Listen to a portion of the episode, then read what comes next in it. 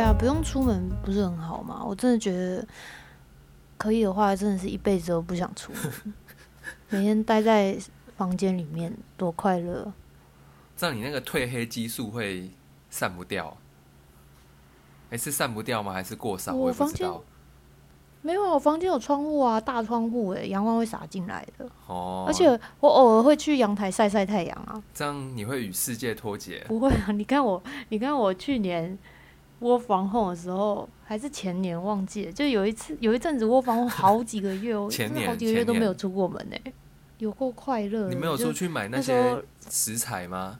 就是要煮饭的食材。嗯，第一个月有，后来都没有了，后来都不是我去买。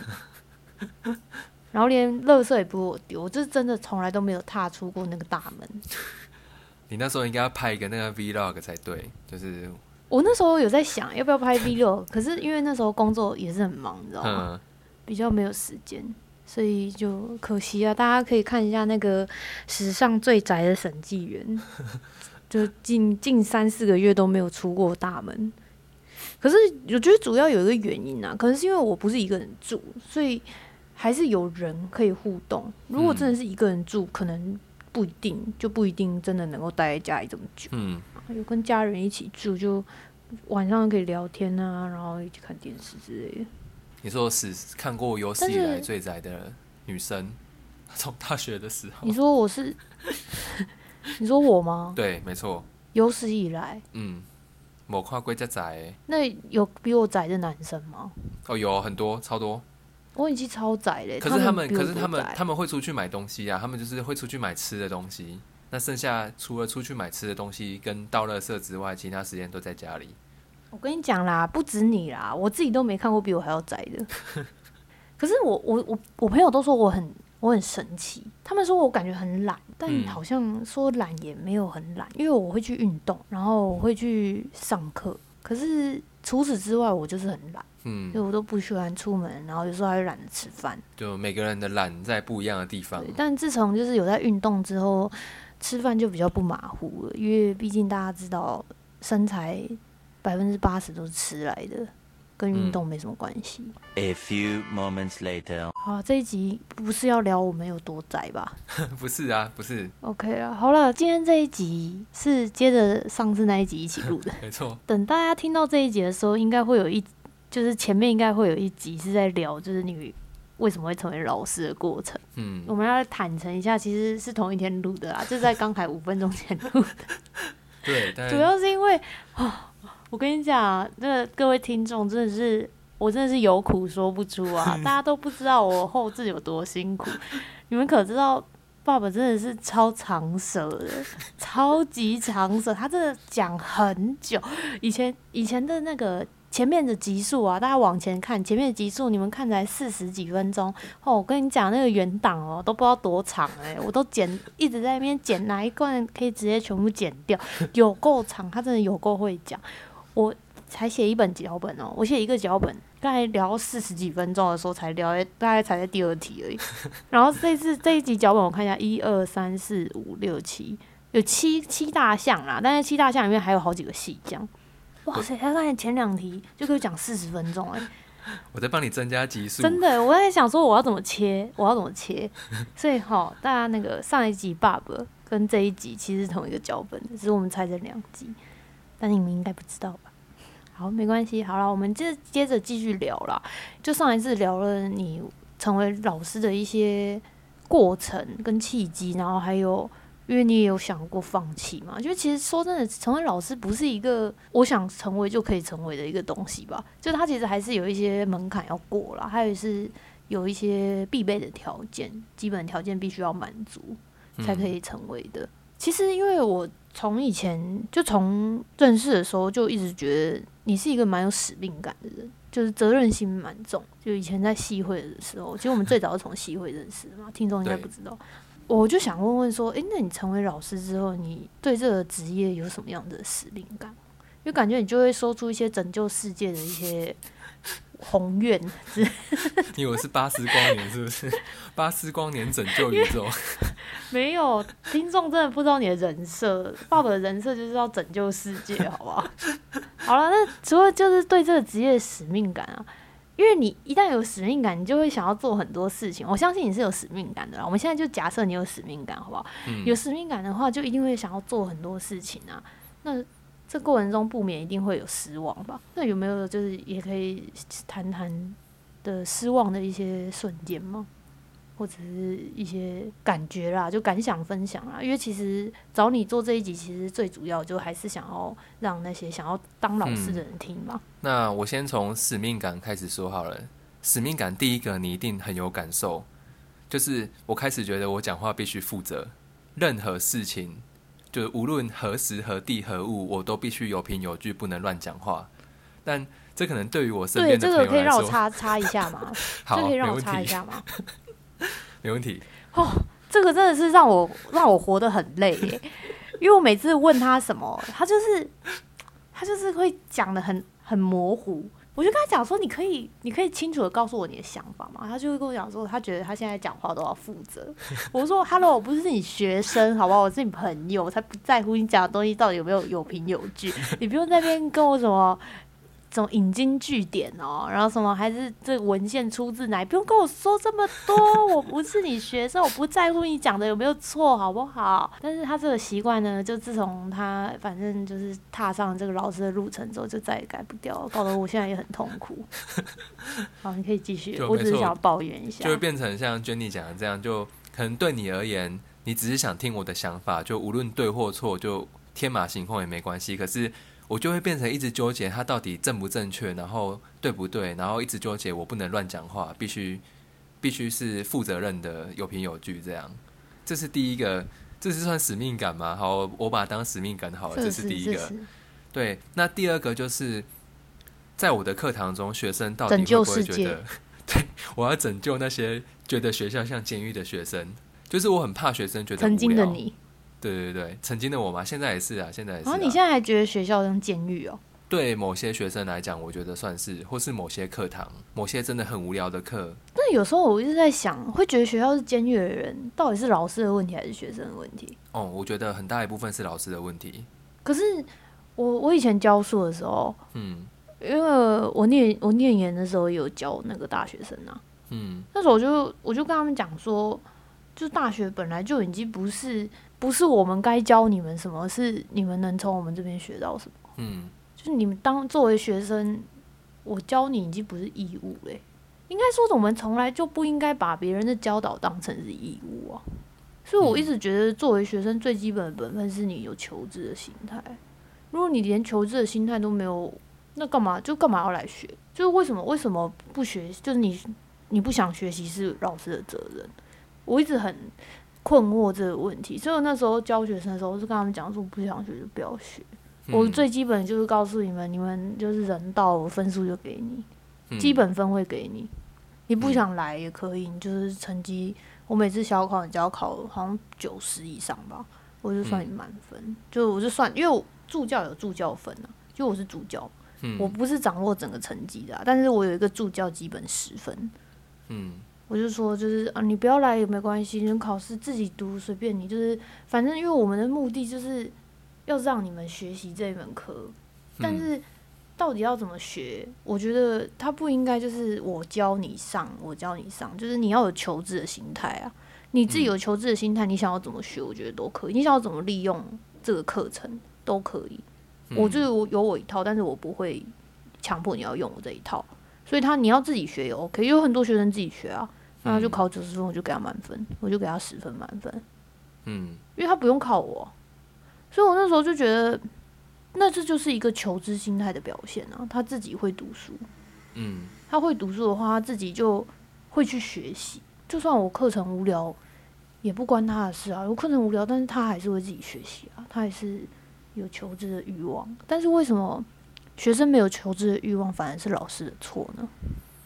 嗯，这个就讲到教育的两个概念。我要当老师了。你要长舌了，教教育就是教学跟教育应该是要拔尖又要扶弱。那你刚刚讲的其实都偏向拔尖，因为那些学生本来就会动。那剩下这些弱的呢，他们就是需要你去带领他，需要你去拉拔他，他才可能从弱变成尖，然后从被动变成主动。可能在高中端需要这样，嗯因为大学已经不是义务教育，大学是你你需要跟你想来上你才来。那高中现在不是，高中现在是义务教育，你不来上课的话，旷课太多，社会局会介入，所以他们是不得不坐在这边，一天从早上八点做到下午五点这样，他们不得不坐在这边，所以我才会说很像监狱。很像外役监那种，人家是六日回家，但你是可以每天回家，可是你必须每天硬生生的七到八个小时被绑在学校里面。那你如果又遇到很无聊的课堂、很无聊的老师，就真的会很像很像坐牢。真的，我高中的体悟是这样，很像坐牢。嗯 OK，这这个我们又又可以聊到之前我们也是聊过，就是我们有一阵子不知道好像在聊什么议题吧，就很常、也不叫起争执，但就是想法不同。那嗯，时候好像最后得出的结论就是你你认为就是众生平等，也不是也不是这样讲啊，就是就是你会大爱博爱还是大爱，我不确定，就是就就是是每个人应该都要有平等的机会，这样。对，然后但是我的想法比较偏向肉弱强食，嗯，哎、弱弱肉弱，呃，最近中文不太好，弱肉强食，对，没错。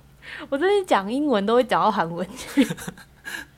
尤其脑袋已经对那个语言的那个组织有一点问题 你，讲话很像我家的小孩，他们现在刚就是一两岁，然后刚会讲话，讲话都大得头，这样大得头。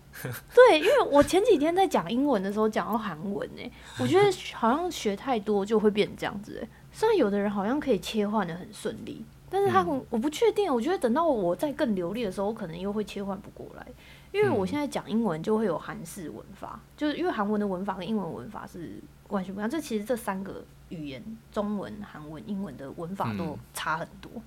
你想知道你为什么会这样吗？为什么啊？这是我看一个 YouTuber 他讲的，他这个 YouTuber 他是就是学语言学的，他在国外念那个语言学硕士回来，所以他的频道里面就有很多有关学语言，但是是有很多的论文跟理论基础去支持他的观点。那我看到其中他一个影片，臭学者，对我我看到他其中影片不用文献支持，你讲我也会听，好不好？哦，好 我们不需要文献支持。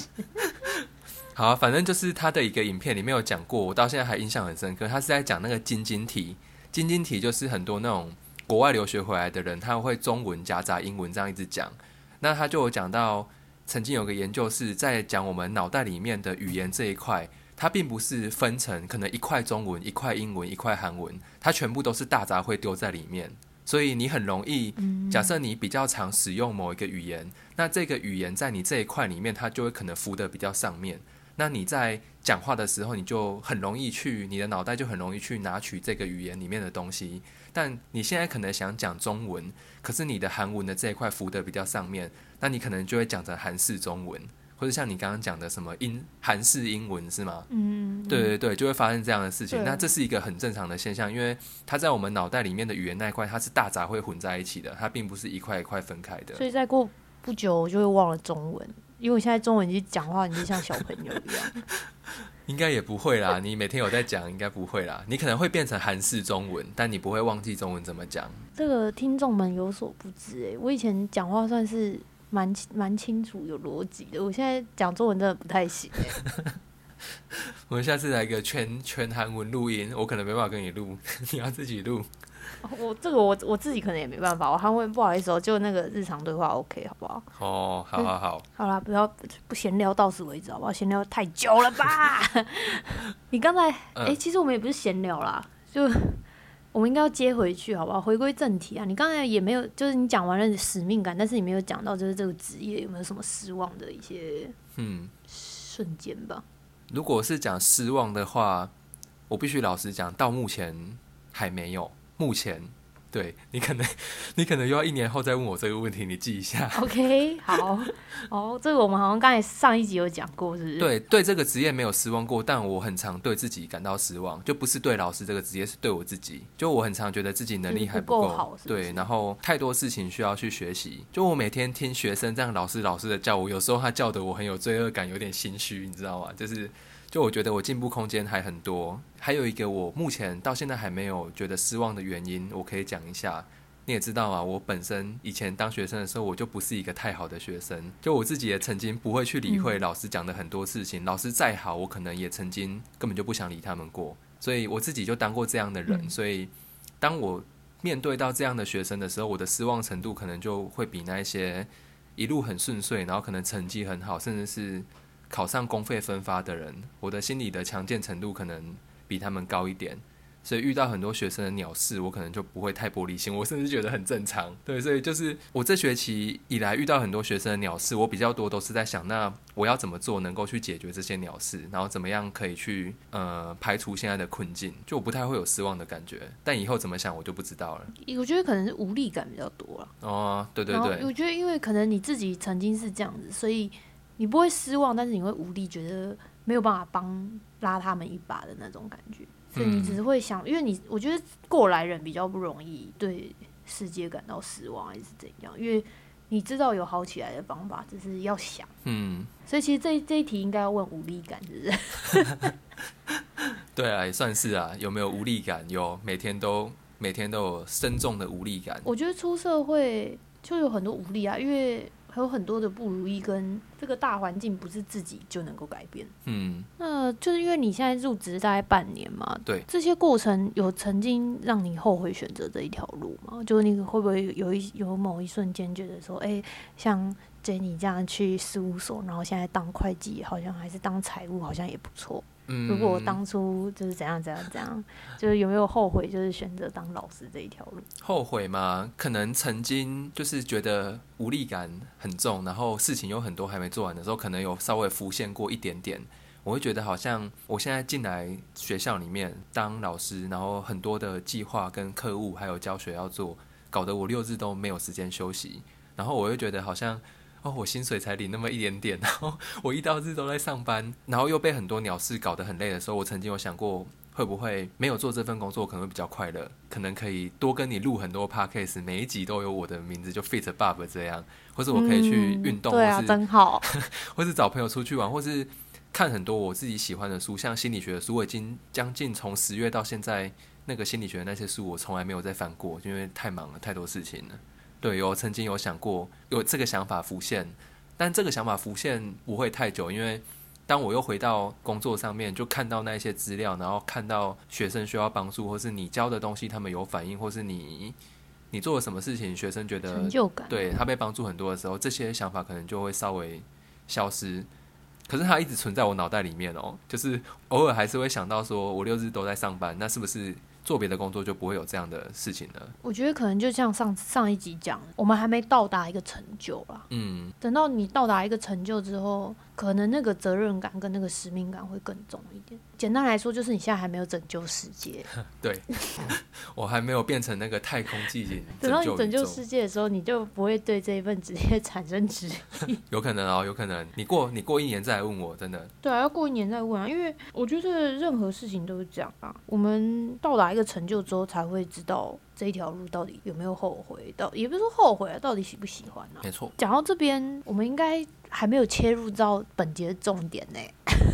本节的重点主要还是要，也不是说本节的重点吧，就是这一集最最最最主要的目的是想要让那些非本科，因为其实老师的话最最正统的道路，也不要说最正统，最直直观的道路是那个念师范吧，对，就是念三师，大学，我们台湾称三诶师，是师范还就是是对台湾师范大学，所以教育大学也是吧？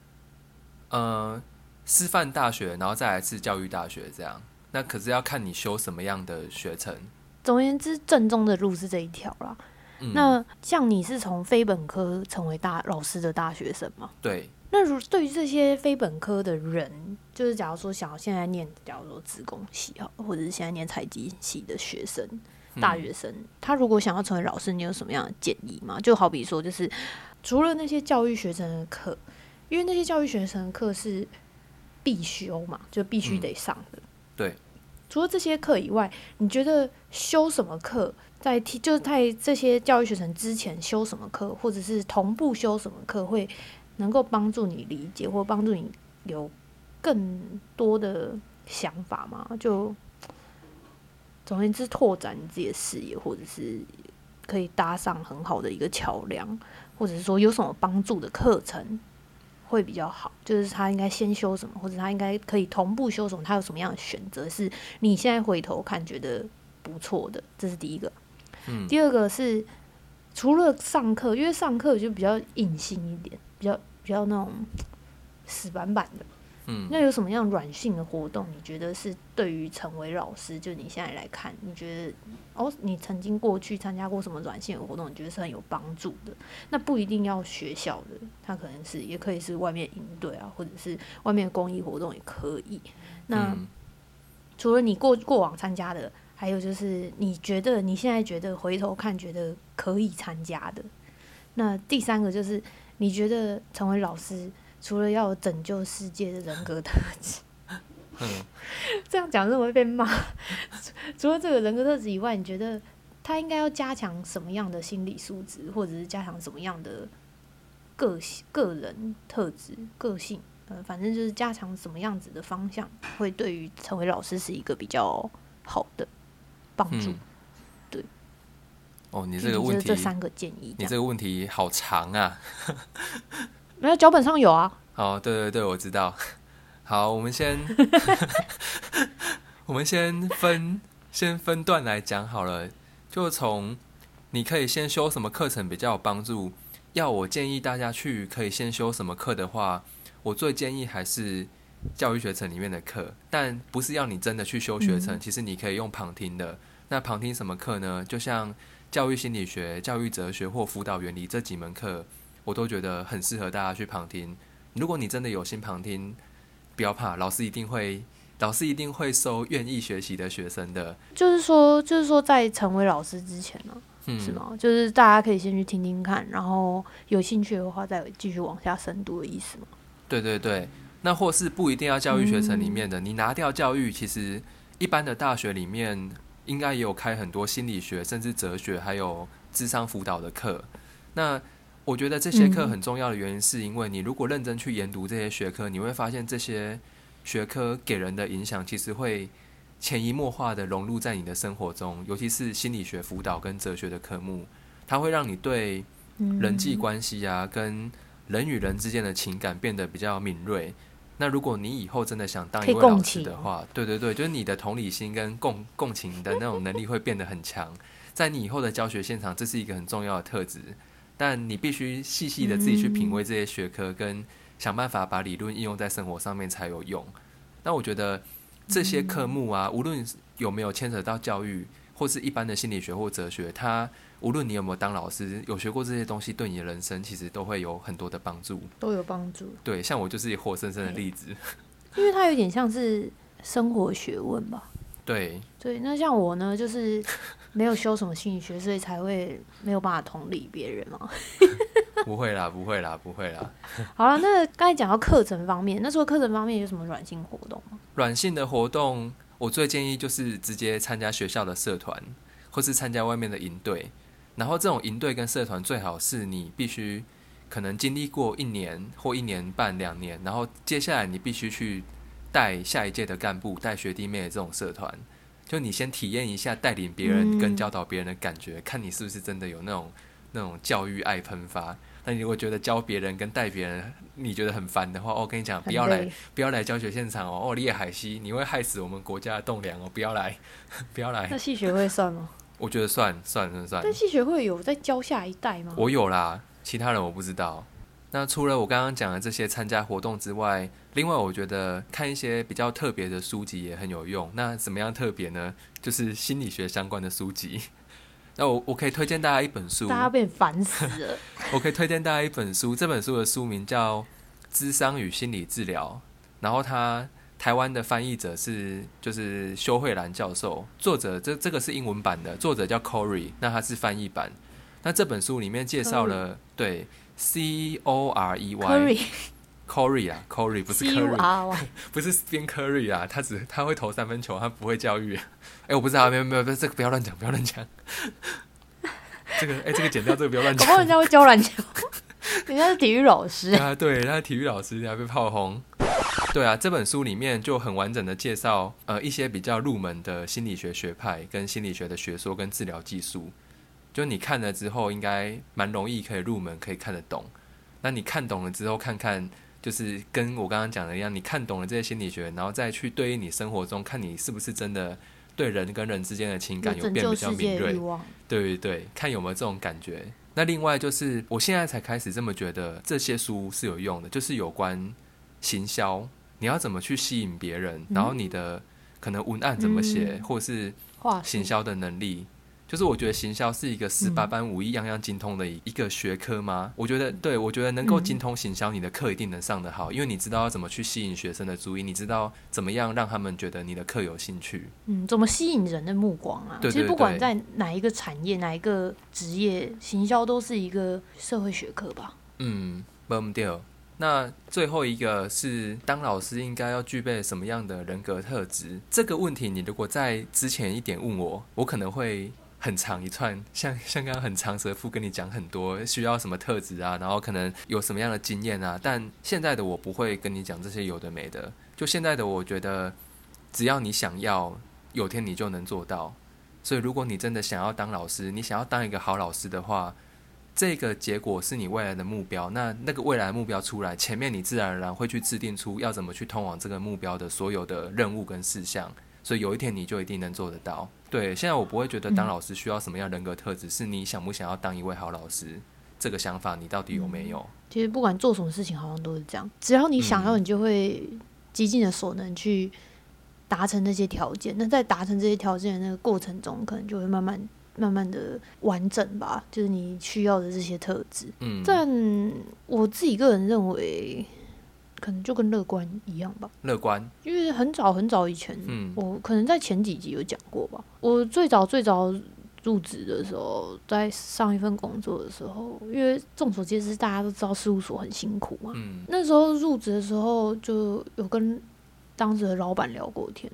那老板就是，其实大家不知道清不清楚，就是事务所的体制跟一般公司不太一样，就是我们没有什么所有权人。